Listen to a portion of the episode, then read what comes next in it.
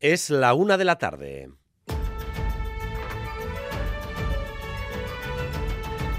Crónica de Euskadi con Dani Álvarez.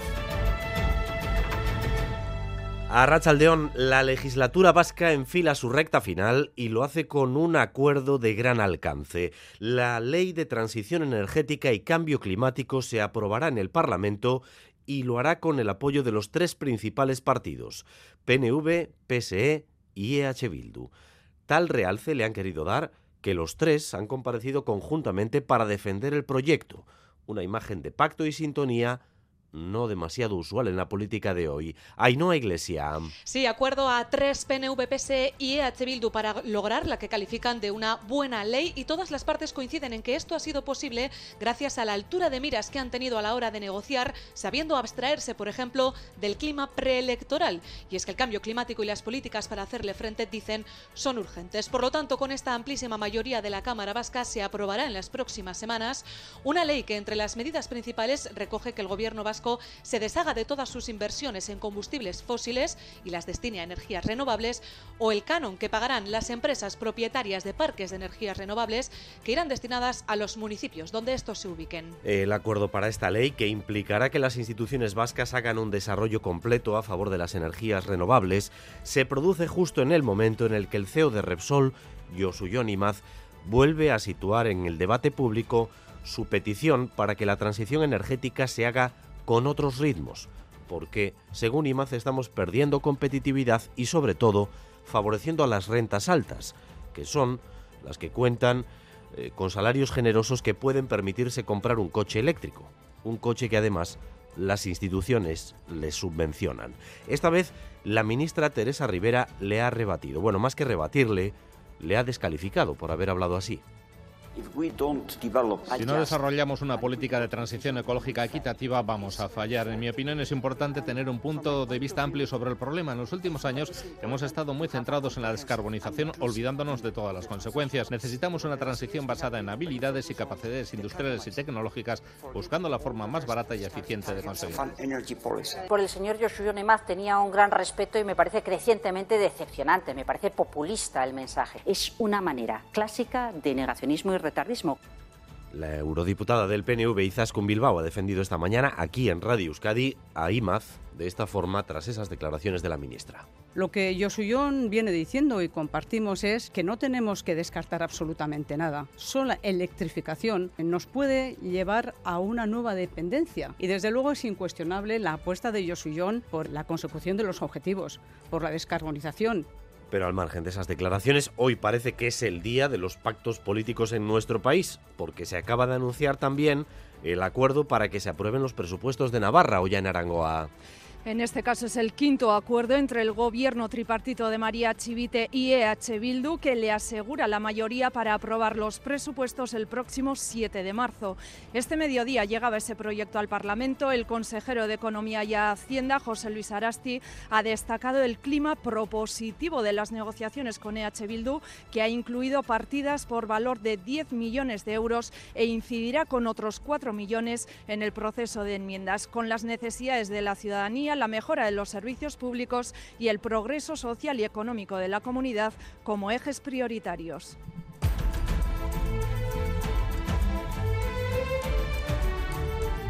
En San Sebastián, mientras la gente ya está a lo que hay que estar. Es el día grande del año, el más sentido y el más popular. Faltan unas pocas horas para que empiece la tamborrada. Y vaya si se nota. Laida Basurto, Arracha Aldeón, ¿cómo van esas angulas?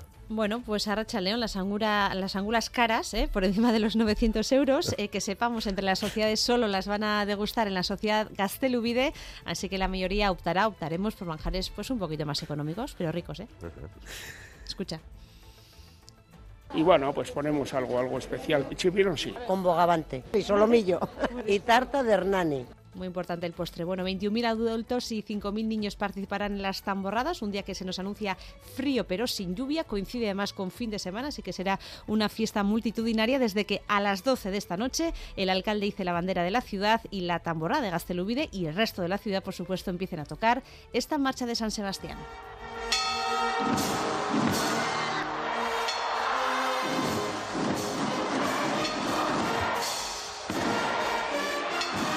Momento que por supuesto viviremos en directo aquí en la sintonía de, de Radio Euskadi. Bueno, angulas o sin angulas, la ida me vale cualquier cosa de la que, de la que nos eh, ponías como ejemplo. Y las obras de ampliación del Bellas Artes entran en una nueva fase. Se han empezado a edificar los pilares en forma de V que sostendrán la nueva zona expositiva que se va a instalar en altura, sobre el actual edificio del museo. En tan solo seis pilares, tres a cada lado, recalará todo el peso de esta estructura superior. Es uno de los ejes del proyecto Agravistas de Norman Foster y Luis María Uriarte. Miguel Zugaza, el director del museo, confirma que esas obras van viento en popa.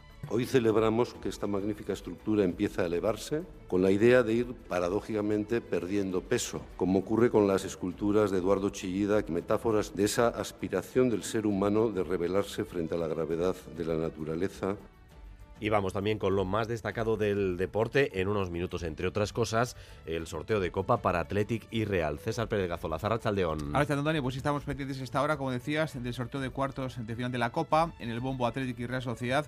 Los últimos dos equipos en clasificarse, el Atlético que ganaba anoche 4 en la prórroga al Real Madrid, el actual campeón que caía eliminado y el Barça.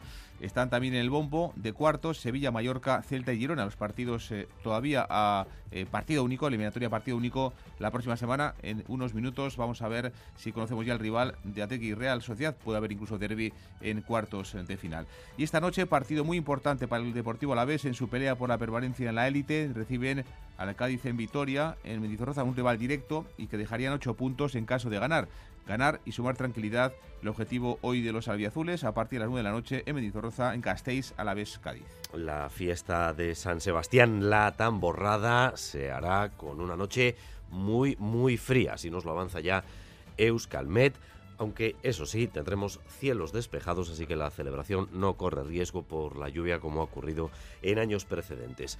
De hecho, Euskalmet va a activar esta tarde un aviso amarillo por heladas que van a afectar sobre todo al interior, pero también a la costa guipuzcoana.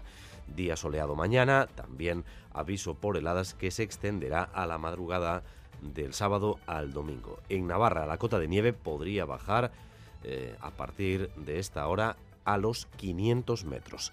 7 grados tan solo en Bilbao, 6 en Donostia o en Bayona, 4 en Pamplona y 3 en Vitoria-Gasteiz. Gracias un día más por elegir Radio Euskadi y Radio Vitoria para informarse. Raúl González y José Ignacio Revuelta se encargan de la dirección técnica y María Cereceda de la coordinación. Crónica de Euskadi con Dani Álvarez.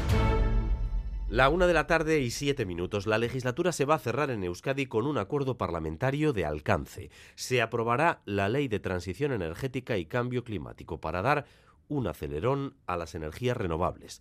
Además de los grupos del gobierno, PNV y PSE, que como saben tienen apoyos suficientes para aprobarla, la ley cuenta también con el sí y con las aportaciones de Euskal Herria Bildu, es decir, los tres principales partidos de la Cámara, que además han comparecido conjuntamente para presentar el pacto y celebrarlo dándole un calado de mucha relevancia. Ainhoa Iglesia. Sí, esta vez ha sido posible acuerdo a tres que han presentado, como decías, en comparecencia conjunta y todas las partes destacan que esto ha sido posible porque las partes negociadoras se han sabido abstraer del clima preelectoral, elevar el foco, decían, porque el cambio climático es urgente y la ley también lo era. Escuchamos a Miquel Otero, EH Bildu, Unai Grajales, PNV, Alberto Alonso, PSE que hemos sabido entender que hay políticas que requieren de dejar de lado los tacticismos y pensar en políticas estratégicas, además en clave de país. Hemos logrado abstraernos del contexto preelectoral y trabajar con altura de miras, puesto que nos parecía muy importante terminar la legislatura con la aprobación de una buena ley. Hemos llegado a un texto normativo que, aunque no es el que cada uno de los grupos hubiera redactado por sí mismo, sí contiene los consensos básicos que no fue posible, por tanto, con la ley de educación sí que ha sido posible. Ahora, esta es una de las leyes estratégicas para el gobierno vasco que el propio Lendakari ya fijó entre los quehaceres antes de terminar su mandato. Se aprobará casi con seguridad el próximo mes de febrero. Euskadi va a dar pasos adelante hacia la descarbonización con esta nueva ley. ¿Cómo? Pues esencialmente destinando recursos a las renovables y desconectándonos progresivamente, a Ainhoa, de los combustibles fósiles. Eso es, las tres formaciones han destacado los acuerdos en tres ámbitos. En primer lugar, anuncian un proceso de desinversión en combustibles fósiles. ¿Qué significa esto? Lo explica Miquel Otero. Para el 2030 como tarde, el Gobierno deberá desprenderse de sus activos públicos vinculados a la explotación, exploración de hidrocarburos, etcétera, y además ese dinero irá destinado al ente vasco de la energía para ser invertido principalmente en energías renovables. ¿no? Entendemos que es un impulso definitivo, irreversible, para que el ente vasco de la energía sea un potente motor de la, de la transición. ¿no? Además, se ha acordado un canon que tendrán que pagar las empresas propietarias de instalaciones renovables, como por ejemplo parques eólicos, que van a ser destinados a subsanar el impacto ambiental en el municipio o en la comarca donde se ubique. Tercer ámbito, el de la financiación. El 2,5% de los presupuestos de cada año deberá ir destinado a impulsar las energías renovables. El texto inicial ya fijaba algunos objetivos, como llegar a las emisiones cero para 2050. Los municipios de más de 5.000 habitantes también deberán elaborar sus propios planes de energía y se creará una oficina que va a ser el órgano encargado de vigilar que esta ley se cumple. Todo con un objetivo, una y grajales. Y conjugar que este país siga siendo industrial, que al final es lo que aporta bienestar a la ciudadanía, con la necesaria, con la obligatoria transición energética y la lucha frente al cambio climático. Recordamos que esta es la primera ley que va a abordar el cambio climático en Euskadi. El día en que se acuerda esta ley en Euskadi, el máximo responsable de Repsol, Josuyon Imaz, ha vuelto al centro de la escena con su crítica a los ritmos de las energías verdes, de las políticas verdes, perdón. No es la primera vez, ni tampoco la segunda, en la que Imaz dice no a la descarbonización en la forma en la que se está haciendo en Europa. Y ha vuelto a hacerlo en su intervención en el foro de Davos. Si no desarrollamos una política de transición ecológica equitativa, vamos a fallar. En mi opinión, es importante tener un punto de vista amplio sobre el problema. En los últimos años hemos estado muy centrados en la descarbonización, olvidándonos de todas las consecuencias. Ha habido industrias que no han podido hacer frente a sus pagos, por lo que los trabajos industriales se han visto amenazados. Necesitamos una transición basada en habilidades y capacidades industriales y tecnológicas, buscando la forma más barata y eficiente de conseguirlo. En sus intervenciones, Josuyon Imaz ha venido diciendo que Europa está perdiendo competitividad por los ritmos tan acelerados de este proceso de descarbonización que además eh, al final de la pirámide benefician sobre todo a las rentas altas, que son las que están en disposición, eh, por ejemplo, de comprarse un coche eléctrico, coches eléctricos que luego encima les subvencionan los gobiernos. Hasta ahora prácticamente nadie a nivel institucional entraba al debate directo con Imaz, ni para aplaudirle ni para criticarle hasta hoy. La ministra de Transición Energética ha ido directa al choque con él. Teresa Rivera le ha llamado varias cosas, entre ellas populista interesado en generar una reacción en contra de las políticas de lucha contra el cambio climático y desgraciadamente, aunque él personalmente sabe que se necesitan, es una manera clásica de negacionismo y retardismo, cosa, como digo, que nunca hubiera esperado. Yo por el señor Joshua Nemaz tenía un gran respeto y me parece crecientemente decepcionante, me parece populista el mensaje. Esas declaraciones de Teresa Rivera no le han gustado nada a la eurodiputada del PNV Izaskun Bilbao, que en Boulevard a primera hora de la mañana salía en su defensa. Este tipo de polémicas cuando alguien tiene responsabilidad política no me interesan nada. Creo que son desafortunadas. Lo que Josuyon viene diciendo y compartimos es que no tenemos que descartar absolutamente nada. Sola electrificación nos puede llevar a una nueva dependencia. Nosotros en Europa no somos capaces, por ejemplo, de construir las baterías de todos los coches. No estaremos generando nuevas dependencias en nuestra transición energética y desde luego es incuestionable la apuesta de Josuyon por la consecución de los objetivos con las elecciones autonómicas vascas ya en el horizonte y con los partidos ensayando con sus nuevos candidatos una pugna que será abierta y con muchas incógnitas, cabe preguntarse por la incidencia del pacto alcanzado hoy por el PNV, el PSE y EH Bildu. Una imagen de consenso en esa ley eh, de transición energética y cambio climático, que sin embargo, cabe recordarlo, no ha sido la tónica de la legislatura, Irache Ruiz. Eso es la norma fundamental. Los presupuestos anuales han sido aprobados en cuatro ocasiones con los únicos votos a favor de los partidos de gobierno, de Yelchales y socialistas, aunque cabe recordar que en 2022 obtuvieron un mayor respaldo por la abstención de H. Bildu. La oposición en bloque se ha desmarcado de la mayoría de las leyes fundamentales, la de educación, salud pública o empleo, destaca la aprobación a tres junto con los de Otegui de la ley de memoria democrática y subrayamos otra más, la ley de igualdad, en este caso la mayoría varió, la avalaron PNV, PSE y el Carrequín Podemos. Los pactos son noticia hoy también en Navarra, aunque este pacto es más habitual. EH Bildu permitirá la aprobación de los presupuestos de Chivite No es la primera vez que ocurre, ni tampoco va a sorprender a nadie que vaya a suceder, pero en Navarra el protagonismo de las mayorías pertenece al gobierno y a Bildu. Oya Arangoa. Y es que este es el quinto acuerdo presupuestario entre el gobierno tripartito de María Chivite, PSN Geroa y Contigo Zurekin con EH Bildu, que le asegura la mayoría para aprobar los presupuestos el próximo 7 de marzo. Este mediodía llegaba ese proyecto de cuentas al Parlamento. Allí el consejero de Economía y Hacienda, José Luis Arasti, destacaba el clima propositivo de las negociaciones con la formación soberanista.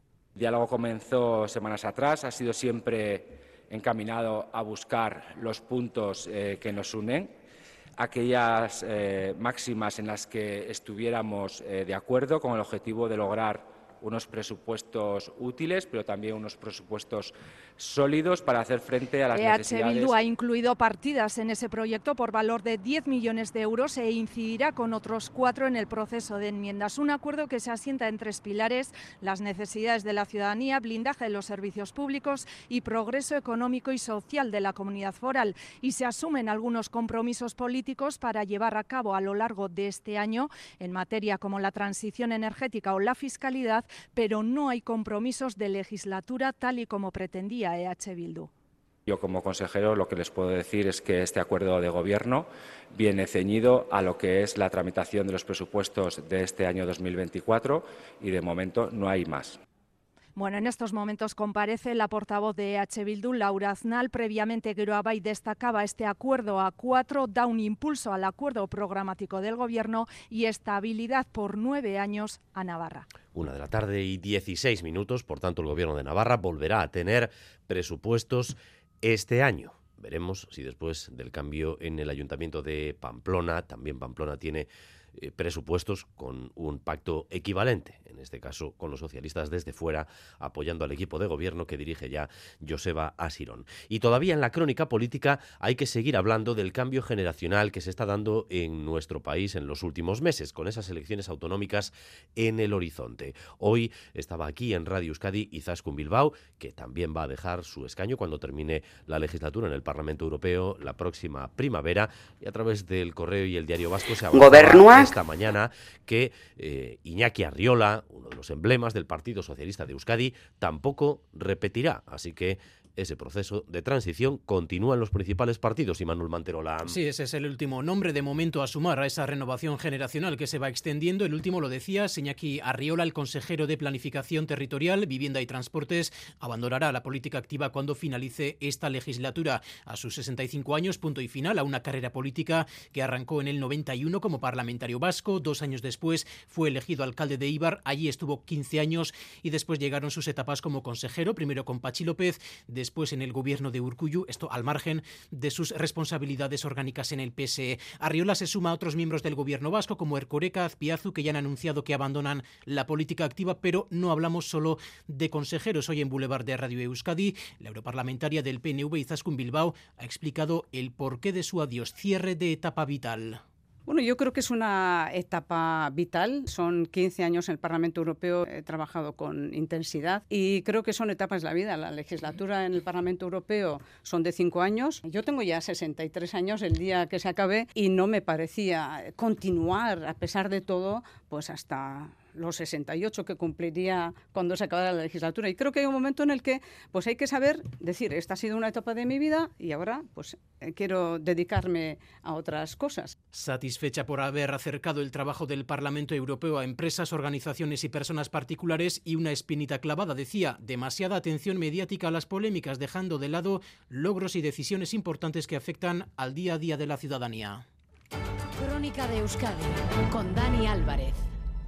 Los datos de empleo siguen aportando buenas noticias en Euskadi. Cerramos 2023 con un paro del 7% tras una bajada de 5 puntos a destacar el aumento de personas ocupadas en sectores como el de la industria. Eder Menchaca. La mejor cifra registrada desde el año 2008, el paro baja cinco décimas respecto del tercer trimestre del año, cerrando 2023 con el 7% de desempleados, casi 6.000 menos que en el trimestre anterior, según el último informe del Eustat. La cifra de personas desempleadas cae desde, como decimos, respecto al trimestre anterior. Tengo un trabajo fijo ahora mismo. Tienes que tener tantos idiomas, tienes que sacar estas notas. Tengo trabajo siempre y cuando tenga este estatus. Yo creo que estamos todas bastante estables. No hay tanta búsqueda porque tampoco hay tanta necesidad. Buscan a alguien con experiencia. Sí que hay oportunidades laborales, depende un poco del sector. Ingeniería industrial ahora mismo no está tan fácil. Sí que es verdad que hace unos años me costó más. De siempre hay una salida, simplemente que igual no encuentras algo que te guste. Las cifras de, las cifras de personas desempleadas por territorio en Araba baja y se sitúa en el 7,6%, en Guipúzcoa baja hasta el 5,4% y en Vizcaya desciende la cifra de parados al 7,7%. En la calle señalan la precariedad de los contratos. Pienso que hay cada vez más trabajos más precarios, ¿no? digamos, de menor nivel. Un trabajo que no te da libertad financiera.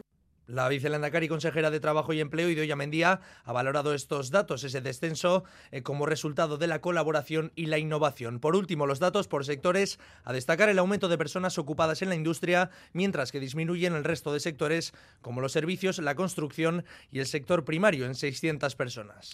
El paro en el 7% en Euskadi, según los datos del Eustat, y tras una bajada de cinco décimas y no de cinco puntos, como les he dicho eh, al inicio de la eh, información en una confusión que ahora corregimos. 7% de paro en Euskadi. Nos situamos ahora en Vitoria-Gasteiz porque allí el ayuntamiento va a solicitar en los próximos meses la declaración de zona tensionada para el desarrollo de nuevas políticas de vivienda. Miquel Saez. Sí, el Ayuntamiento de Gasteiz se compromete a solicitar a lo largo de este año al Gobierno vasco la declaración de zona tensionada en el ámbito de la vivienda. Así lo ha aprobado el Pleno Municipal. El acuerdo suscrito por los dos socios de Gobierno y EH Bildu recoge también que esa solicitud formal debe ir acompañada por un plan de acción con medidas concretas para contener el precio de la vivienda y un calendario de ejecución a tres años vistas. Una Fernández de Betoño, concejal de EH Bildu. La designación de área tensionada es el primero de los pasos de cara a conseguir una mayor oferta de vivienda de precio asequible como para poder acabar topando el precio de los alquileres desde el equipo de gobierno, el edil socialista Pascual Borja señala que lo realmente importante es el plan de medidas que debe acompañar a la solicitud. La representante Yelzale, Beatriz Artolazábal, por su parte, reclama prudencia porque a su juicio la solicitud de zona tensionada no es la panacea para acabar con el problema del acceso a la vivienda. Lo verdaderamente necesario es establecer ese plan de acciones y actuaciones, el cual tiene que ser muy específico para cada una de las zonas, con medidas muy concretas. Deberemos actuar con prudencia para evitar consecuencias indeseadas, analizando los resultados de cada decisión que adoptemos. Según el informe del Gobierno vasco, cinco de los seis distritos de Gasteiz cumplen con los requisitos para ser declarados zona tensionada de vivienda, todos excepto la zona rural del este, noreste y sureste de la ciudad. Día frío, de mucho frío, noche la que viene también heladora, pero sin lluvia, así que un día típico de enero para poder estar en la calle horas y horas en el día grande de San Sebastián. La tamborrada a punto. Eh, pero Laida Basurto, vamos a, vamos a retomarlo donde lo habíamos dejado. Estábamos hablando de comer. Sí, estamos hablando de que se nos hacía la boca agua, es solo de pensar el menú de, esta noche, que sepamos, como te decía antes, solo en una sociedad gastelubide tendrán angulas, 100 euros el menú para socios, la cazuela pequeña, imagino, estará 900 o más las angulas, y por lo demás, pues changurro, la donostiarra y solomillo son los platos estrella de la mayoría de sociedades y en las casas, pues un poquito de todo.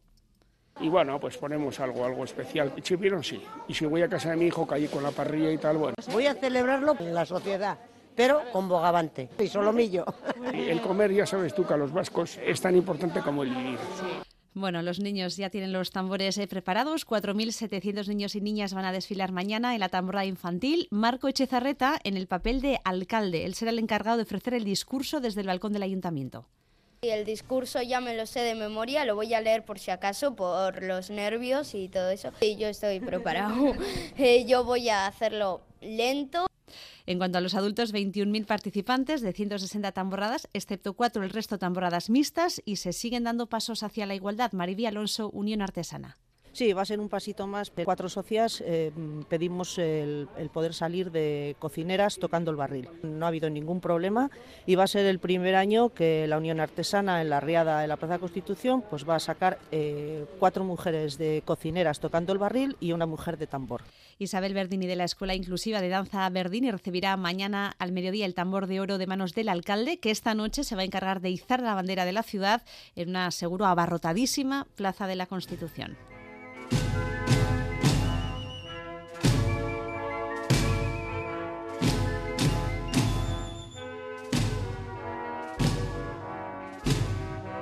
Un momento que viviremos, por supuesto, en directo aquí en la sintonía de Radio Euskadi. Además, el aumento de la incidencia de la gripe y las fiestas navideñas han hecho que desciendan las donaciones de sangre y plasma. Desde el Centro de Transfusiones nos piden que acudamos a donar sangre para evitar que se llegue a una situación de Alerta Blanca 10. El colectivo de personas donantes de sangre es estable en la comunidad autónoma vasca, la población es responsable y está comprometida, pero los meses de enero y agosto suelen descender las donaciones hasta un 50%. Es la situación en la que nos encontramos ahora. El director del Centro Vasco de Transfusiones, Miguel Ángel Vesga, está seguro de que en breve se va a conseguir el stock adecuado tras este llamamiento. Nuestra comunidad necesita unas 400 donaciones diarias y para eso pues necesitamos unos 500 donantes, ¿no? que habitualmente los tenemos diariamente. Para tener unos stocks adecuados son alrededor de 7.000, 8.000 donaciones eh, al mes. ¿no? Pero hay un par de meses al año que es más complicado, como es este y es el mes de agosto. ¿no? Desde el Centro de Transfusiones aseguran que el relevo generacional está garantizado, pero hay que dar un paso más en la donación de plasma. Íñigo Salabarri, responsable de promoción de donaciones. Estamos en una situación en la cual necesitamos concienciar un poco a la población, dado que conseguimos ser autosuficientes tanto en la, en la obtención de plaquetas como de matíes, pero sí que es verdad que nos falta un gran paso para conseguir la autosuficiencia en derivados plasmáticos. El plasma también es fundamental, entre otras cosas, para la fabricación de medicamentos. Un brote de sarampión está poniendo en alerta a Europa. Las bajas tasas de vacunación están haciendo que la enfermedad resurja especialmente en Reino Unido. Las autoridades sanitarias británicas han efectuado hoy un llamamiento para que las personas no vacunadas se vacunen. Natalia Serrano. El número de casos de sarampión en Europa se multiplicó ya el año pasado en un 3.000%. El repunte está cebándose especialmente, como dices, en Reino Unido, sobre todo Londres y Birmingham. El hospital infantil de esa ciudad, decía hoy la BBC en un gran titular, está inundado de casos. Las autoridades sanitarias vienen ya en ese país tomando medidas como impedir que los niños no vacunados acudan a las guarderías y en el día de hoy hacían ya un llamamiento a nivel nacional. Es Jenny Harris, ella es la directora de la Agencia de Seguridad Sanitaria Británica. Ha salido públicamente a decir que el foco está en el condado de Birmingham, pero hay que actuar a nivel nacional garantizando sobre todo la vacuna de los niños. Es curioso porque entre los años 80 y 2000 hay en Reino Unido un falso artículo cuestionó la vacuna del sarampión por esa baja, por eso esa baja cobertura de vacunación en el país y ahora estos contagios.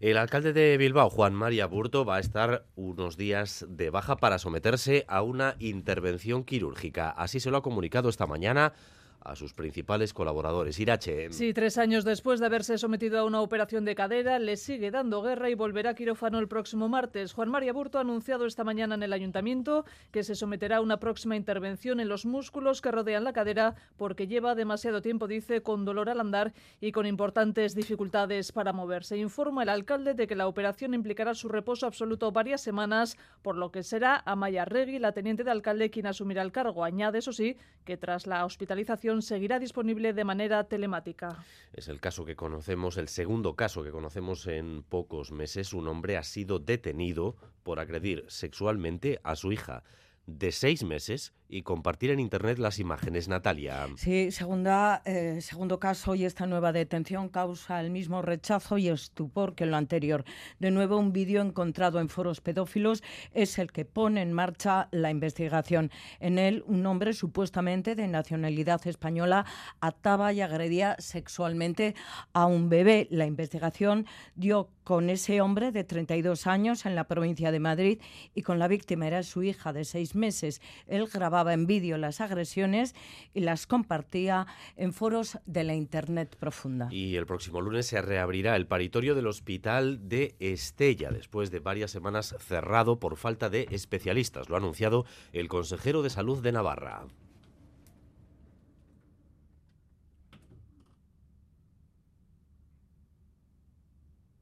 La seguridad y calidad asistencial de nuestros pacientes, lo he repetido muchas veces, está por encima de todo y en este momento ahora ya estamos en condiciones de garantizar que habrá profesionales para atender la cartera de servicios, incluidos los partos. Por eso hemos tomado la decisión de volver a abrir el paritorio para todas las personas de la zona de Estella.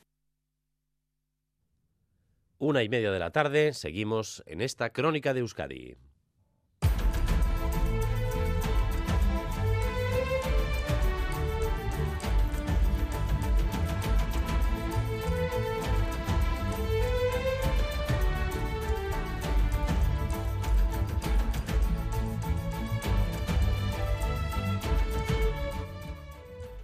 Y enseguida vamos a centrarnos en el tiempo para las próximas horas, pero antes señal en directo del sorteo de la Federación Española de Fútbol, porque ya se conoce, se está conociendo en estos instantes el primer rival de nuestros equipos. La primera bola ha sido el Athletic, nuestro rival, el rival del Athletic, César Pérez Gazolaz. El Barça. El Barça. El Barça, el rival del conjunto rojiblanco en Samamés la próxima semana.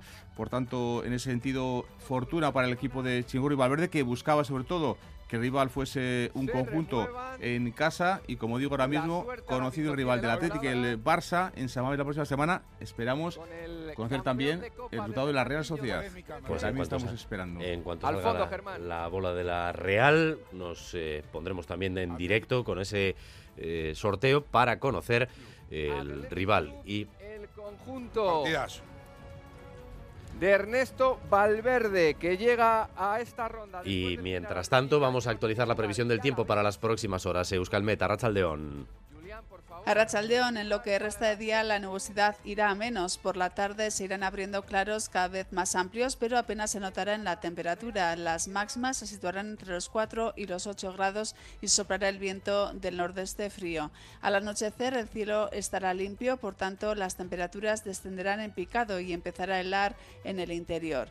Mañana empezaremos el día con heladas, incluso en puntos del litoral. Sin embargo, serán más intensas en el interior, donde podrían bajar hasta los 4 o 5 grados bajo cero en numerosas estaciones. Por lo demás, predominará el ambiente soleado, el viento se irá fijando del sur y las temperaturas diurnas subirán ligeramente. Y de cara al domingo subirán un poco más las temperaturas, tanto las nocturnas como las diurnas, sobre todo en la vertiente cantábrica. Y volvemos al sorteo de Copa porque ya tenemos al rival de la Real también, César. El Celta el Celta de Rafa Benítez, eh, en Balaídos, el rival del conjunto de Manuel Alguacil. Es curioso, ¿no? Porque estos dos equipos se van a medir justo en Liga este próximo domingo. Por lo tanto, eh, el sábado, mañana. O sea, van a jugar el sábado en Liga en Balaídos y también el martes o miércoles, posiblemente el miércoles, en partido de Copa de cuartos de final. Todavía son rondas Dani a partido único, por lo tanto, ahora mismo con estos dos emparejamientos para nuestros dos equipos, Celta, Real Sociedad en Balaídos, la próxima semana también cuartos, a y Barça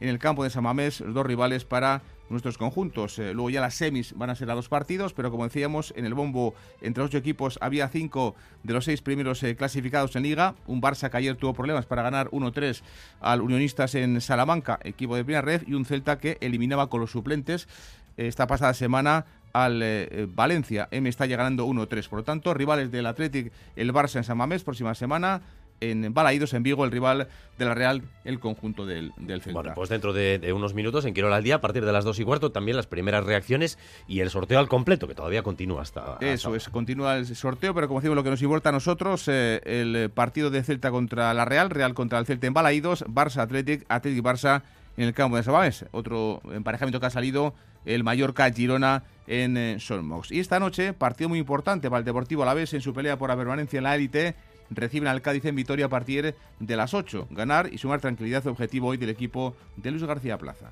Creo que es un partido de los importantes, ¿vale? Donde tenemos que dar nuestra mejor versión, donde sabemos un poco al el tipo de rival que nos enfrentamos, un rival muy físico, muy directo, muy vertical, que nos va a exigir eh, el máximo. Tenemos que verlo como una gran oportunidad que tenemos que intentar agarrar con todo pero que nadie se piense de principio que somos superiores al Cádiz, ni muchísimo menos. Es un partido de los importantes y, y espero y necesito que todo el mundo con la afición, que nosotros demos el máximo, que los que empiecen y los que salgan después nos den su mejor versión para poder sacar el partido adelante. Y victoria de Basconia en la pista de Este Roja en Belgrado anoche. Tremendo triunfo 90-91 en un emocionante partido. Y victoria número 12 de Basconia en Oliga con un Marcos Howard que estuvo fantástico hizo 32 puntos, 17 de ellos en el último cuarto. Por cierto, tercera victoria consecutiva del equipo de Dusko Ivanovic. Nos ha metido 50 puntos en primer tiempo porque juegan bien, pero también porque no jugamos nosotros defensa como sabíamos a jugar. Todo cambió en tercer cuarto cuando hemos tenido más agresividad y, en ataque Marcus nos ha dado este, este plus que, que siempre, casi casi siempre nos da. Y la Liga de Poro, baloncesto, comienzo hoy de la segunda vuelta. El Guipúzcoa Vázquez juega en la cancha del Cáceres eh, eh, con el reciente recuerdo de los últimos tres partidos fuera de, de Donosti, el que ha ganado el equipo de Ozola, como digo, hoy a las 9 menos cuarto de la noche en eh, la Liga Leporo. Comienza la segunda vuelta Cáceres contra GBC. Escuchamos a Miquel de Ozola, técnico del conjunto guipuzcoano. Por un lado tenemos que ir a Cáceres y, Menorca, que, están muy abajo, por ejemplo, por poner dos ejemplos. Y luego, por, otro lado, pues tendremos que ir al campo de Estudiantes, al campo de Burgos y al campo de Coruña, entre otros. ¿no? y va a ser muy difícil, pero es que es tan difícil ganar en Menorca o en Cáceres como, como puede serlo en Estudiantes porque la necesidad te hace saber sufrir más, dar ese plus y si tú no estás en esta liga al nivel de energía del rival, no ganas a ningún equipo. Bueno, pues recordamos también los emparejamientos de cuartos de final de Copa para nuestros dos equipos. Eh, cuartos de final, partido único la semana que viene en Samamés, Atlético y Parsa, en Balaídos, eh, Celta Red Sociedad. También acaban de salir otro emparejamiento, Atlético Sevilla y Mallorca Girona.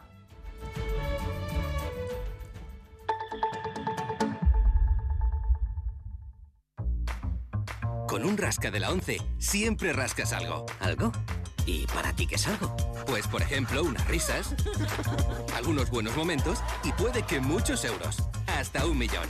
Entonces dame un rasca. Con los rascas de la 11 puedes ganar momentazos y premios de hasta un millón de euros. Rascas de la 11. Rasca el momento. A todos los que jugáis a la 11, bien jugado. Juega responsablemente y solo si eres mayor de edad. Este domingo en Crónica de Euskadi fin de semana entrevista con Igor Arroyo, coordinador general del sindicato Lab. Será a partir de las ocho y media en Radio Euskadi. La una de la tarde y 37 minutos. Continuamos en esta crónica de Euskadi con más noticias y más información en directo para ustedes hasta las dos y cuarto. Anoche se estrenaba en el Teatro Abadía de Madrid la obra Alchasu, una pieza dirigida por la bilbaína María Goirizelaya que recrea el caso por el que ocho jóvenes fueron condenados tras la agresión a dos agentes de la Guardia Civil un éxito de estreno que la ultraderecha intentó sabotear justo en la semana en la que la actriz Itziar Ituño ha estado en el punto de mira de esos mismos individuos. Hoy tenía mesa redonda en el Congreso Languages Lanean, donde la actriz ha preferido no asistir. Xavier Madariaga ha estado allí. Sí, desde que el fin de semana saliera tras la pancarta a favor de los presos de ETA, está siendo una semana en el centro de todos los focos para Itziar Ituño y sin haberlo buscado ella. Después de recibir en tromba el apoyo del mundo de la cultura de nuestro país, ahora también lo apoyan voces del mundo del cine y el teatro español. Ya no hay estreno en Madrid sin que la mencionen. No hay ningún derecho a que alguien se quede sin trabajo por tener opinión. Mando todo mi apoyo y toda mi adhesión. Bueno, me parece injustísimo. O sea, tenemos que tener libertad de expresión, por supuesto. Las redes siguen encendidas con el tema y la actriz hoy ha preferido cancelar su participación en el Congreso sobre Lenguas que se celebra estos días en Bilbao. Espero dugu lehen osatzea eta eskerrak ematen dizkiogu edozein kasuan. La caza de brujas de la ultraderecha no solo se ceba con Itziar y Tuño, también lo han intentado con la obra de teatro Alchasu. Gritos de terroristas a prisión y ETA fuera de Madrid, eso fuera del teatro anoche porque dentro aplausos y un teatro en pie tras finalizar la obra. Gracias más que nunca por estar aquí. Entre los asistentes estaba el secretario de Estado de Cultura, Jordi Martí. Ha valorado la obra esta mañana en Boulevard un espectáculo de los mejores que he visto estos últimos meses. Para nada desde ninguna posición dogmática. Esta gente no está dispuesta a que en la escena pública puedan existir todas las opiniones, todas las sensibilidades, que es lo que necesita una democracia. La libertad de expresión, una bandera que parecía superada y habrá que desempolvar, dice el secretario de Estado de Cultura. Vamos a hablar de nuevo de la ministra Teresa Rivera, que esta mañana concedía una, una entrevista en televisión española en la que no solo ha hablado de Josuyo Nimaz, también se ha referido referido a uno de los jueces que está investigando una de las principales causas contra parte del movimiento independentista catalán, el juez García Castellón, encargado de investigar al llamado tsunami democrático. Eh, insinúa Teresa Rivera, o más bien lo dice directamente, que este juez eh, siempre derrapa para el mismo lado yo sería muy cauta con respecto a la manera en la que se está pronunciando este, este juez que, como digo, nos tiene mm, bueno, pues, eh, acostumbrados a que, a, que siempre se incline en esta, en esta misma dirección que evidentemente eh, tiene mm, pues, una implicación política importante y, suele ah, salir a colación en momentos políticos eh, sensibles insinúa o dice, más o menos claramente la ministra que este juez García Castellón beneficia con sus posicionamientos a las posiciones de la derecha y lógicamente eh, se ha montado un buen incendio político en Madrid una vez más. Madrid y Sarobaza. Sí, posteriormente el Gobierno aún así ha salido a matizar las palabras de la vicepresidenta y ministra de Transición Ecológica. Fuentes de Moncloa recalcan el respeto del Gobierno al Poder Judicial y a la independencia de los jueces, también en el caso del tsunami democrático. Aún así, siguen insistiendo en que los autos del juez García Castellón coinciden en tiempos políticos sensibles. Vicepresidenta segunda Yolanda Díaz. Hay algunas resoluciones judiciales que parece que a veces ¿no? Eh, coinciden en tiempos que son pues de una relevancia eh, política eh, mm, concreta. Las explicaciones de Moncloa, sin embargo, no han servido para calmar el ambiente. El debate ya está encendido. Los populares tildan las palabras de Teresa Rivera de extrema gravedad, acusan al gobierno de prevaricación y de asumir el discurso de los independentistas. Cuca Gamarra.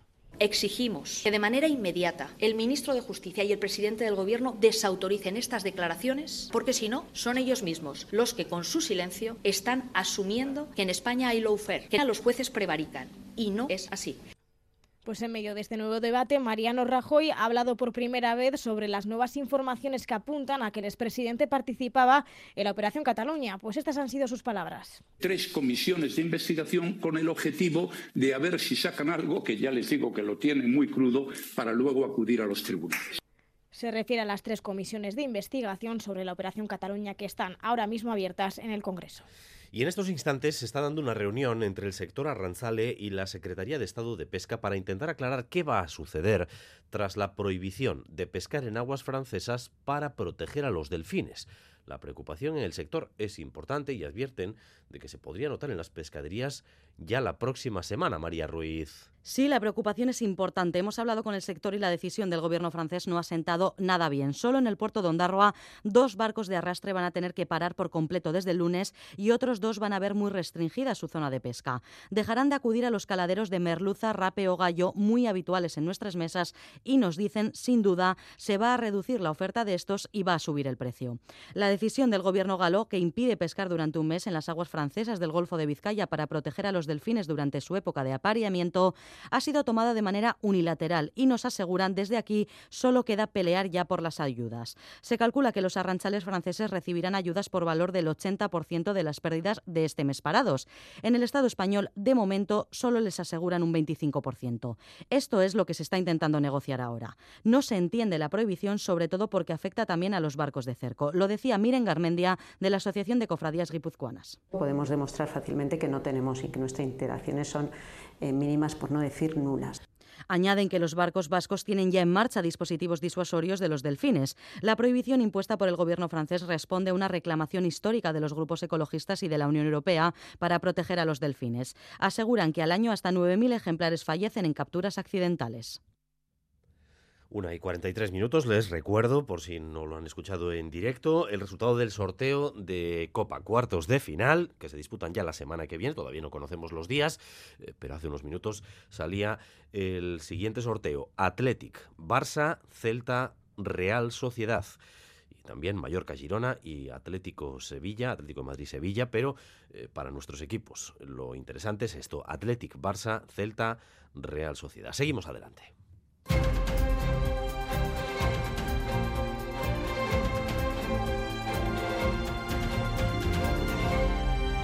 Hace un mes fue la Asamblea Nacional Francesa, el miércoles la Cámara de los Lores británica y anoche el Bundestag alemán ha dado el visto bueno a una nueva ley de inmigración.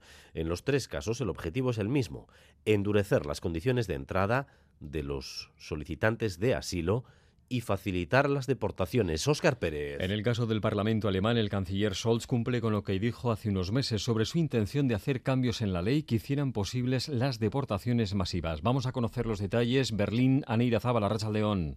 Aracha León, Alemania dice adiós a la política de puertas abiertas y aprueba las deportaciones masivas de migrantes. De aquí en adelante se ampliará el periodo de detención de personas que no tengan permiso de residencia o cuyo asilo haya sido denegado de 10 a 28 días, aunque los menores quedarán protegidos de este proceso, pero también se ampliarán los poderes de la policía para registrar domicilios y la norma incluye que los delitos de odio por antisemitismo sean considerados graves para proceder a una deportación. La votación ha contado con los votos de la coalición formada por el Partido Socialdemócrata, los liberales y los verdes, pero tanto la ultraderechista Alternativa para Alemania como los democristianos han votado en contra por considerar la iniciativa demasiado blanda pero una de cal y otra de arena. Se espera que hoy el Bundestag también apruebe una reforma para permitir la nacionalidad múltiple.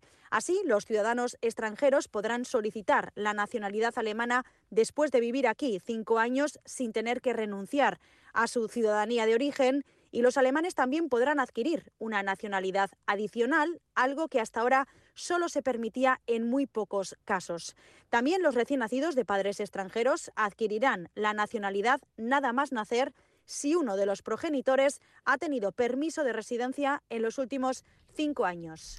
Volvemos a fijarnos en la ciudad suiza de Davos porque hace poco más de una hora que ha concluido la edición de este año del Foro Económico Mundial y lo ha hecho con presencia precisamente del ministro alemán de Finanzas, que pese a los malos datos de la economía ha dicho que esta tiene buena salud, Oscar. Sí, el PIB está allí en negativo, la inflación dobla la media europea, pero Christian Lindner ha dicho en Davos que la economía alemana no está enferma. Germany is not uh, the sick man. Uh, Germany is a tired man. And now we have a good Alemania no es un hombre enfermo, es un hombre cansado y ahora con una buena taza de café vamos a recuperar el camino del éxito, ha dicho el ministro alemán de Finanzas en una mesa redonda en la que ha participado también la directora del Fondo Monetario Internacional, Christine Lagarde, y que ha servido de cierre al Foro Económico Mundial. Sobre Oriente Medio, el protagonista de las últimas horas vuelve a ser Benjamin Netanyahu. El primer ministro israelí ha mostrado públicamente su oposición a la solución de los dos estados que impulsa, entre otros, el gobierno de los Estados Unidos, que es recuerden, su principal aliado en la invasión de Gaza. Sí, Washington y la ONU contemplan que Palestina tenga su propio Estado, pero Benjamín Netanyahu ha advertido que Israel deberá mantener el control de la seguridad en Gaza y Cisjordania. La victoria completa requiere que Gaza sea desmilitarizada bajo pleno control de Israel, y son también las condiciones básicas para después de la guerra. En cualquier acuerdo futuro, Israel debe tener el control de la seguridad. Es una condición necesaria que entre en conflicto con una soberanía palestina. Es lo que les he explicado a nuestros amigos americanos. No es la primera vez que dice algo así Netanyahu, pero decirlo ahora y con esa contundencia llama la atención porque el gobierno de Biden está repitiendo en las últimas semanas su apuesta firme por un Estado palestino como solución a ese conflicto a medio plazo. Y de hecho, en pocos minutos le ha llegado la respuesta desde Washington. Matthew Miller es el portavoz del Departamento de Estado.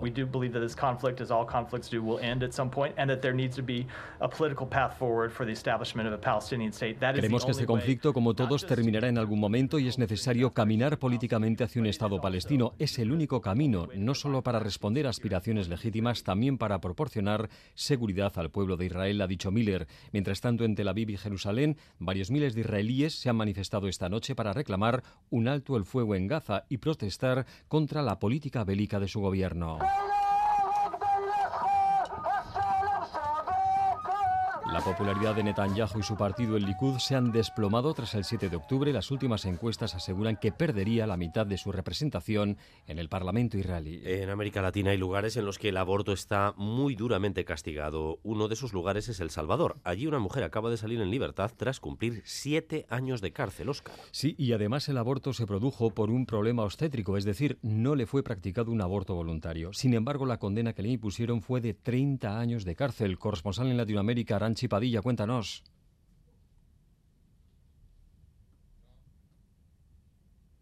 Lilian es una joven de 28 años del Salvador que en 2015 dio a luz a una niña en el hospital que murió días después. La mujer fue acusada de negligencia y homicidio agravado y sentenciada a 30 años de prisión. Tras años de lucha, una magistrada ha anulado su sentencia y Lilian ha sido liberada tras pasar siete años encarcelada. Muy grande la satisfacción de estar con mi familia. tengo una hija que ya tiene 10 años, la dejé de dos años, entonces para mí es un gran privilegio haber este, salido libre después de una condena de 30 años. A Lilian la absolvieron porque tanto ella como su hija recién nacida se encontraban en un recinto hospitalario cuando sucedieron los hechos. El fallecimiento fue fruto de una negligencia médica y no de un aborto, mucho menos de un homicidio. Sí, es un trauma. Es algo muy duro de vivir, la verdad no se lo deseo a nadie. En El Salvador, abortar voluntaria o involuntariamente está tipificado con hasta 12 años de cárcel y las condenas llegan hasta los 50 años cuando las criminalizan por homicidios agravados. En la última década, 73 mujeres con sentencias de más de 25 años de cárcel han sido liberadas y ya no hay mujeres encarceladas por emergencias obstétricas. Lilian era la última, pero existen 11 casos que están siendo procesados como delito de aborto. Desde esta noche cambiará mi vida, desde esta noche, desde esta noche. No quiero ser yo más abandonado, no quiero serlo, no quiero serlo. Cuántas lágrimas he derramado, cuántos besos he desperdiciado. Ella decía que era culpa mía, que anulaba yo su libertad. Y yo le dije, si no estás tú, ¿qué voy a hacer si no estás tú? He sabido que es peligroso decir siempre la verdad. Si un día te has sentido enamorado, no, no digas que la quieres, cállalo. Y le dije, si no estás tú, ¿qué voy a hacer si no estás tú? He sabido que es peligroso decir siempre la verdad. Por eso aquí hago yo esta fiesta, pero sin ti.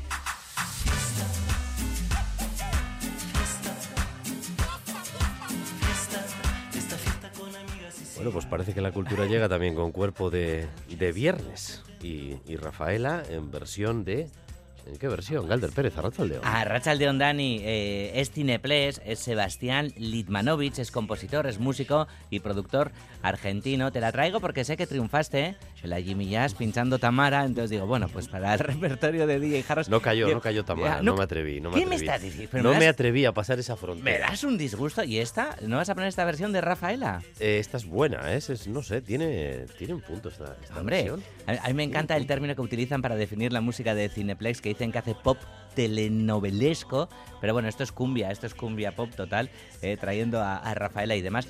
Pero te voy a hacer una cosa, Dani, a lo groucho, ¿vale? Te estoy guardando cremita esta semana, si es que llevo guardándolo desde el lunes, ¿eh?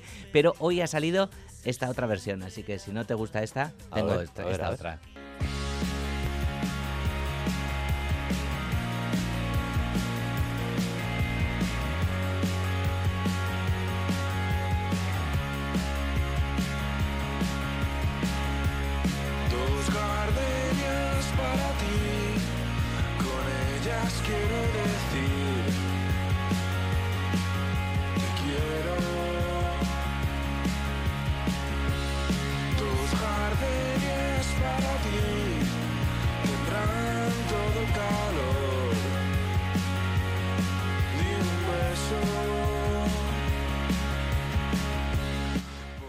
No sé quiénes son estos, pero... Estos este son sí. Corayacos, una banda mallorquina. Bueno, eh, si me das a elegir, me quedo clarísimamente con la primera. Te quedas con la primera. Lo Sí. que pasa es que está para la noche de San Sebastián, ¿no? Dos gardenias y demás, ¿no? No va mal tampoco, ¿no? Ah, eh, yo no puedo con este rollo indie, no puedo. Pero no seas tan Este- sincero, hombre. este- no, es Claro. verdad, es este rollo de Vale, ¿te gusta más la cumbia, triste? por lo tanto? Sí, sí, sí. Vale, claro, claro, vale, vale. Hay que tener cuidado con este tipo de canciones. Bueno, que fíjate, ¿eh? que es del año 45. eh, La compañía La Cubana, Isolina Carrillo. La gente además cree que es una canción de amor. Mm, cuidado, ¿eh? Cuidado con lo que cuenta. Bueno, esto pasa con muchas letras, ¿no? Respeto luego- para Isolina. Sí, desde luego, desde luego. Porque luego habla mucho más de traición y demás, no sé. Vale, o sea que te quedas con, con la de Cineplex, Sí, por lo sí, tanto, sí, ¿no? sí, sí, sí, no, no hay, es que no hay color. El guitarrero está bonito, hombre. ¿Qué va?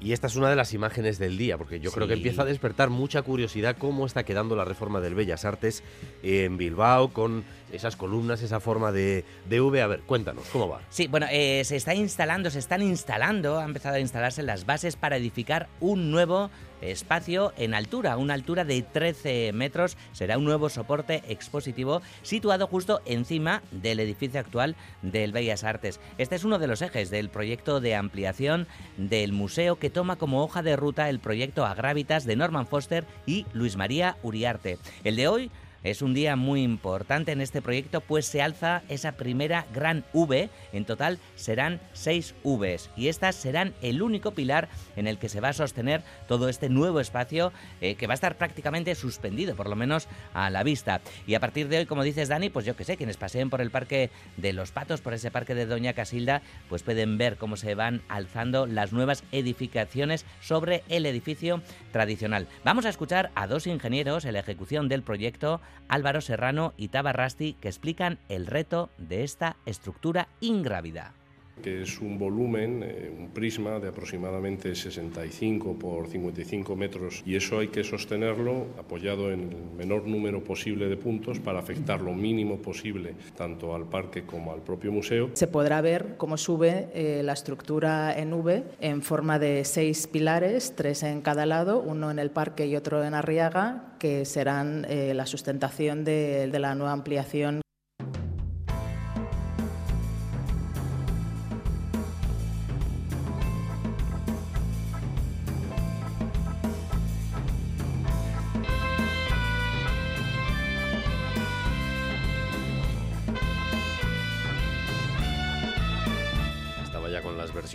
¿eh? Pensaba que era una, una versión de escándalo de Rafael. Dios. Me está vacilando, ¿no? Haremos un especial. ¿Tú de qué harías una versión, por cierto, Dani? Pues Rafael tiene una versión y la, boa, y la boa tiene dos o tres temas que ya me gustaría que wow, se La boa tiene muy buenas. Metaleramente. Wow, por cierto, de la boa hizo buenísima Mai Samsi en Ecoaspe, ¿no? Que, que además de, de, físico y demás e, es, un músico brutal mm. y tiene unos cuantos eh, de, la boa. Bueno, otro día las traeremos. Sí, sí, sí, sí. Hablamos de otra música ahora, sí. Y esta noche concierto de Scott Yoder en Iruña. Sí, el músico de Seattle va a tocar a partir de las 9 en el Central y esta tarde en Cultura.eus vamos a contar varias cositas sobre su nuevo disco sobre Scooter Pie y su gira europea que ayer recalaba en Dabadaba, en Donostia y pudimos charlar con él, Dani. Así que, bueno, hoy nos va a contar eh, su paso también, cómo será su paso esta noche por Pamplona. Kaisho, Cultura.eus Soy Scott Yoder. The song is called Back to the Story.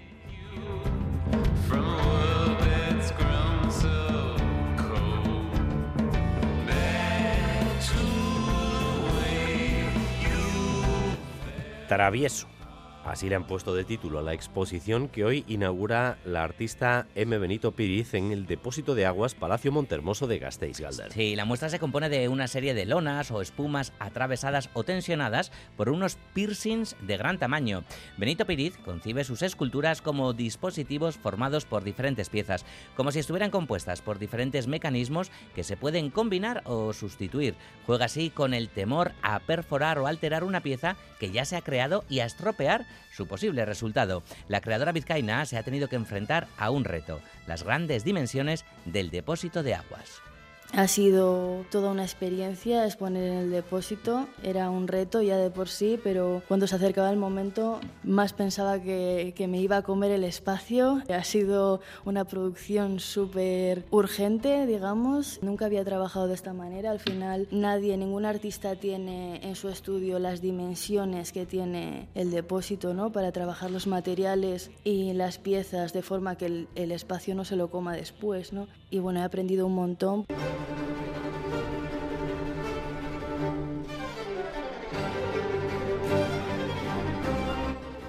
Y la compañía Malandain Ballet Biarritz hoy y mañana en el Larriaga llega con su nuevo espectáculo Les Saisons, Las Estaciones. Sí, tras su estreno en Cannes a finales de noviembre, la principal compañía de danza de Euskal Herria llega hoy a Bilbao tras actuar en Versalles o en Venecia, por ejemplo. El director Thierry Malandain se ha basado en la idea de Lauren Brunner y Stefan Pleniak y ha coreografiado 22 bailarines en un espectáculo que fusiona a dos compositores venecianos que fueron contemporáneos y crearon dos obras diferentes sobre las cuatro estaciones de Antonio Vivaldi y Antonio Guido. Ballet para el fin de semana. Hay mucha zarzuela este fin de semana también, Dani. La hay en, eh, en Iruña y también en Arrasate con una antología de, de zarzuela y demás. No, tengo yo la voz para entrar, ¿eh? No... Pero para escuchar, sí. Para escuchar, sí. Te he contado, si lo de barítono cómico ya te he contado, ¿no? Que dice zarzuela y demás, ¿no? Es que Hacía de limpiabotas. sí, te lo había contado, ¿no? Eh, hoy tenemos a Esnebelcha, Xavi Solano, hoy en cultura.es. Vaya racha. Y el lunes, bueno, el lunes ya contaremos lo que tienes el lunes. El lunes... Calidad. Calidad, y en directo además. Hasta Buruan. Hasta. Son las 2 de la tarde.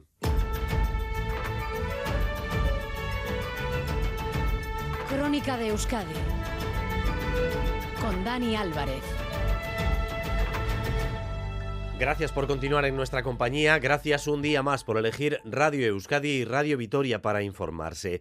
La legislatura vasca enfila su recta final y lo hace con un acuerdo de gran alcance. La Ley de Transición Energética y Cambio Climático se aprobará en el Parlamento y lo hará con el apoyo de los tres principales partidos, los dos del Gobierno, PNV-PSE y también EH Bildu. Tal realce le han querido dar los partidos a este acuerdo que los tres han comparecido conjuntamente para defender el proyecto, una imagen de pacto y sintonía que no es demasiado usual. En la política de hoy, Ainhoa Iglesia, adelante. Sí, esta vez sí ha podido ser un acuerdo entre las tres fuerzas mayoritarias del Parlamento que se produce gracias a haber sabido abstraerse del clima preelectoral y centrarse en lo importante y urgente, esta ley. Eso es lo que han asegurado Miquel Otero EH Bildu, Unai Grajales PNV, Alberto Alonso PSE. Hemos logrado abstraernos del contexto preelectoral y trabajar con altura de miras. Estamos ante una ley marco, ya que incide especialmente en la transformación del sistema energético, pero también aborda otras políticas importantes en el proceso de descarbonización y de la lucha contra el cambio climático. Hemos llegado a un texto normativo que contiene los consensos básicos para las futuras políticas energéticas y climáticas. Todos han destacado el acuerdo en tres ejes. El primero, la desinversión por parte del gobierno vasco de combustibles fósiles. Lo explica Otero. Para el 2030 como tarde, el Gobierno deberá desprenderse de sus activos públicos vinculados a la explotación, exploración de hidrocarburos, etcétera, y además ese dinero irá destinado al ente vasco de energía para ser invertido principalmente en energías renovables. ¿no? Entendemos que es un impulso definitivo, irreversible, para que el ente vasco de energía sea un potente motor de la, de la transición. ¿no? Además, las empresas propietarias de instalaciones renovables, como parques eólicos, tendrán que pagar un canon que se destinará a subsanar el impacto ambiental en el municipio donde se ubique el parque. Tercer eje, el de la financiación. El 2,5% de los presupuestos deberá ir destinado a impulsar las energías renovables. El texto inicial, además, ya fijaba el objetivo de llegar a las emisiones cero para 2050. Esta ley estratégica para el Gobierno se aprobará en las próximas semanas, como decimos, con los votos a favor de EH. El acuerdo para esta ley que implicará, como escuchan, que las instituciones vascas hagan un desarrollo completo a favor de las energías renovables, se produce justo en el momento en el que el CEO de Repsol, Josu Imaz, ha vuelto a situar en el debate público su petición para que la transición energética se haga con otros ritmos, para evitar perder competitividad. Esta vez a Imaz le ha rebatido la ministra Teresa Rivera. Bueno, más que rebatirle, le ha descalificado en televisión española por haber hecho esas declaraciones. Interesado en generar una reacción en contra de las políticas de lucha contra el cambio climático y desgraciadamente, aunque él personalmente sabe que se necesitan, es una manera clásica de negacionismo y retardismo, cosa, como digo, que nunca hubiera esperado. Yo por el señor Joshua Nemaz tenía un gran respeto y me parece crecientemente decepcionante, me parece populista el mensaje. Bueno, pues la eurodiputada del Partido Nacionalista Vasco, Izaskun Bilbao, esta mañana aquí en Radio Euskadi ha salido en defensa de IMAZ después de estas declaraciones de la ministra. Este tipo de polémicas cuando alguien tiene responsabilidad política no me interesan nada. Creo que son desafortunadas. Lo que Josuyón viene diciendo y compartimos es que no tenemos que descartar absolutamente nada. Sola electrificación nos puede llevar a una nueva dependencia. Nosotros en Europa no somos capaces, por ejemplo, de construir las baterías de todos los coches. No estaremos generando nuevas dependencias en nuestra transición energética y desde luego es incuestionable la apuesta de Josuyón por la consecución de los objetivos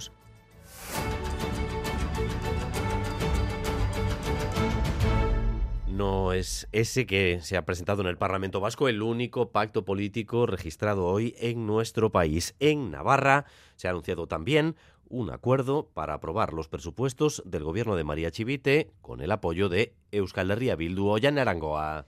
Un acuerdo importante acaba de valorar EH Bildu que se compromete a facilitar los presupuestos del gobierno de María Chivitecos con su abstención, porque si mediante eso porque si bien no son nuestros presupuestos, ha dicho la portavoz Laura Aznal, sí permiten avanzar a Navarra en lo social y en lo económico. Afirma que han actuado con ambición, les hubiera gustado arrancar al gobierno más compromisos, pero afirma que es un acuerdo importante. Y este es el primer acuerdo importante de esta legislatura. Y entendemos que es el primero de tantos otros para responder a los retos a los que nos enfrentamos.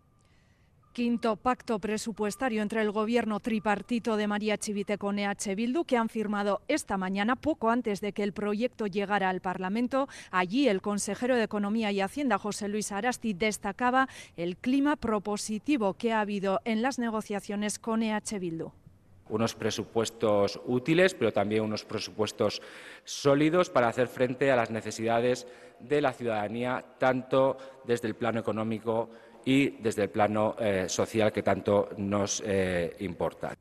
Unos presupuestos que se basan en tres grandes líneas, colocar en el centro de las políticas las necesidades de la ciudadanía, ampliación de los servicios públicos y fomentar la, eh, la capacidad transformadora de la sociedad navarra. Con este acuerdo, el Gobierno se garantiza la mayoría para aprobar el proyecto de presupuestos definitivamente el 7 de marzo. Dos de la tarde y seis minutos. Los datos de empleo siguen aportando buenas noticias. El desempleo sigue en descenso en Euskadi y, según los datos del Eustat, cierra 2023 en el 7%, una cifra nunca vista salvo en el año 2008 los últimos meses han registrado una nueva bajada del desempleo de cinco décimas. Eder Menchaca. Es la mejor cifra desde el año 2008. El paro baja cinco décimas y se sitúa en el 7% de desempleados, cerca de 6.000 menos que el trimestre anterior, según el último informe del Eustat. Por territorios, baja la cifra de parados en Araba y se sitúa en el 7,6%, en Guipúzcoa en el 5,4% y en Vizcaya en el 7,7%. El Endacari Gorcuyu valora positivamente estos datos. Tengo un trabajo fijo ahora mismo. Tienes que tener tantos idiomas, tienes que sacar estas notas. Tengo trabajo siempre y cuando tenga este estatus. Yo creo que estamos todas bastante estables. No hay tanta búsqueda porque tampoco hay tanta necesidad. Buscan a alguien con experiencia. Los datos por sectores a destacar el aumento de personas ocupadas en la industria, mientras que disminuye en el resto de sectores, en los servicios, la construcción y en el sector primario en 600 personas. La vicelendacari y consejera de Trabajo y Empleo, Idoia Mendía, ha valorado el descenso del dato de parados como resultado de la colaboración y la innovación. Y el alcalde de Bilbao, Juan María Burto, va a estar de baja varios días para someterse a una intervención quirúrgica. Se lo ha comunicado esta misma mañana a sus principales colaboradores. Irache Ruiz. Sí, tres años después de haberse sometido a una operación de cadera, le sigue dando guerra y volverá a quirófano el próximo martes. Juan María Burto ha anunciado esta mañana en el ayuntamiento que se someterá a una próxima intervención en los músculos que rodean la cadera porque lleva demasiado tiempo, dice, con dolor al andar y con importantes dificultades para moverse. Informa el alcalde de que la operación implicará su reposo absoluto varias semanas, por lo que será Amaya Regui, la teniente de alcalde, quien asumirá el cargo este tiempo. Y también miramos a San Sebastián porque falta muy poco, muy pocas horas para que empiece a sonar esta melodía que ustedes conocen perfectamente. Ya queda menos para este momento. La izada de la bandera a medianoche marcará el inicio de la fiesta. Antes tocan otras cosas importantes, como por ejemplo una buena cena. Y bueno, pues ponemos algo, algo especial. Chipirón sí. Con bogavante y solomillo y tarta de Hernani. Los niños ya tienen los tambores preparados. 4.700 niños y niñas desfilarán mañana por las calles de la ciudad. Marco Chezarreta, en el papel de alcalde, será el encargado de ofrecer el discurso desde el balcón del ayuntamiento. Y el discurso ya me lo sé de memoria, lo voy a leer por si acaso, por los nervios. En cuanto a los adultos, 21.000 participantes de 160 tamborradas, excepto cuatro, el resto tamborradas mixtas. Y se siguen dando pasos hacia la igualdad. Maribí Alonso, Unión Artesana. De cuatro socias pedimos el, el poder salir de cocineras tocando el barril No ha habido ningún problema y va a ser el primer año que la Unión Artesana en la Riada de la Plaza Constitución pues va a sacar eh, cuatro mujeres de cocineras tocando el barril y una mujer de tambor. Isabel Verdini de la Escuela Inclusiva de Danza Verdini recibirá mañana el tambor de oro de manos del alcalde. Esperamos un día de San Sebastián frío, pero sin lluvia y multitudinario con aquello de que ha tocado en fin de semana. ¿Dónde pasa?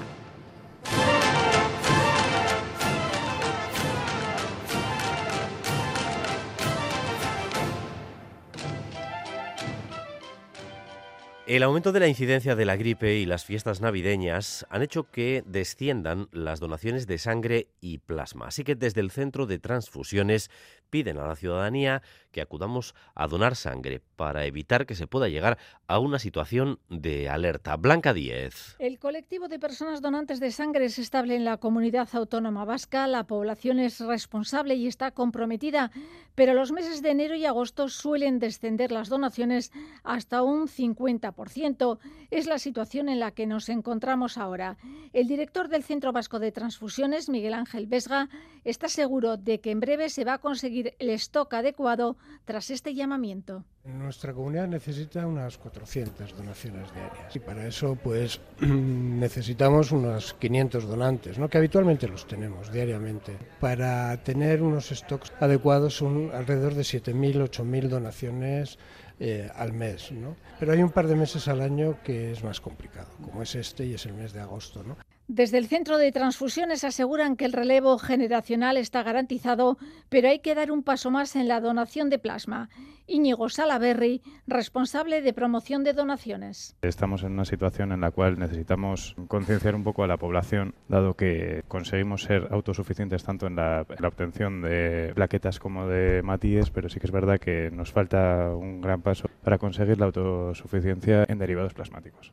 El plasma también es fundamental, entre otras cosas, para la fabricación de medicamentos. El Ayuntamiento de Donostia abrirá además hoy el albergue de La Sirena para acoger a personas sin hogar.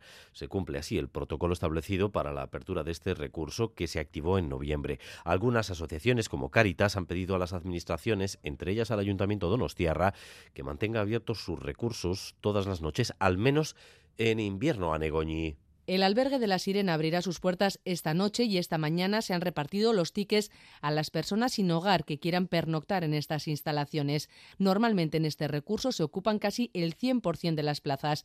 Este año además hay una novedad que explica el alcalde Eneco Goya. El año pasado eh, no estaba exclusivamente reservado para este uso, este año sí. Durante los meses de invierno que esté activo el protocolo eh, estará dedicado completamente a ese fin, tiene 100 plazas. Con las personas más vulnerables que no quieran utilizar este recurso se hará una especial seguimiento y también se les ofrecerá pues, ropa de abrigo y, eh, y comida caliente.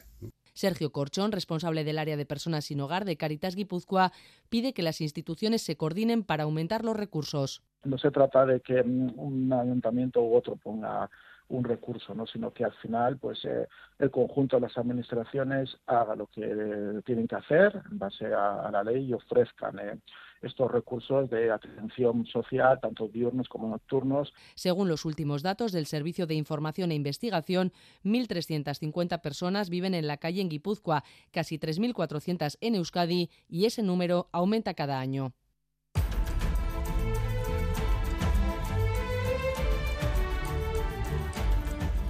Recta final de edición, vamos con la previsión del tiempo, va a ser una tamborrada sin lluvia, pero con muchísimo frío. Euskalmet, Arrachaldeón. A Rachaldeón, en lo que resta de día, la nubosidad irá a menos. Por la tarde se irán abriendo claros cada vez más amplios, pero apenas se notará en la temperatura. Las máximas se situarán entre los 4 y los 8 grados y soplará el viento del nordeste frío. Al anochecer, el cielo estará limpio, por tanto, las temperaturas descenderán en picado y empezará a helar en el interior.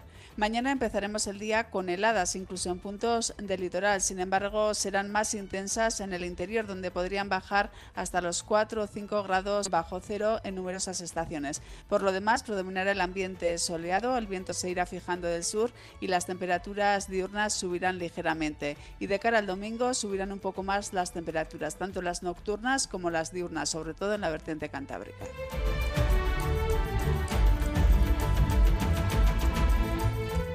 Hasta aquí esta crónica de Euskadi, hora y cuarto de información en directo para ustedes, información que no se detiene nunca aquí en la sintonía de Radio Euskadi, cada hora en punto y a partir de las 7 en Gambara con Arancha García. Raúl González y José Ignacio Revuelta han estado en la dirección técnica y María Cereceda en la coordinación. Besterik ez, zaindu, hasta Buruón.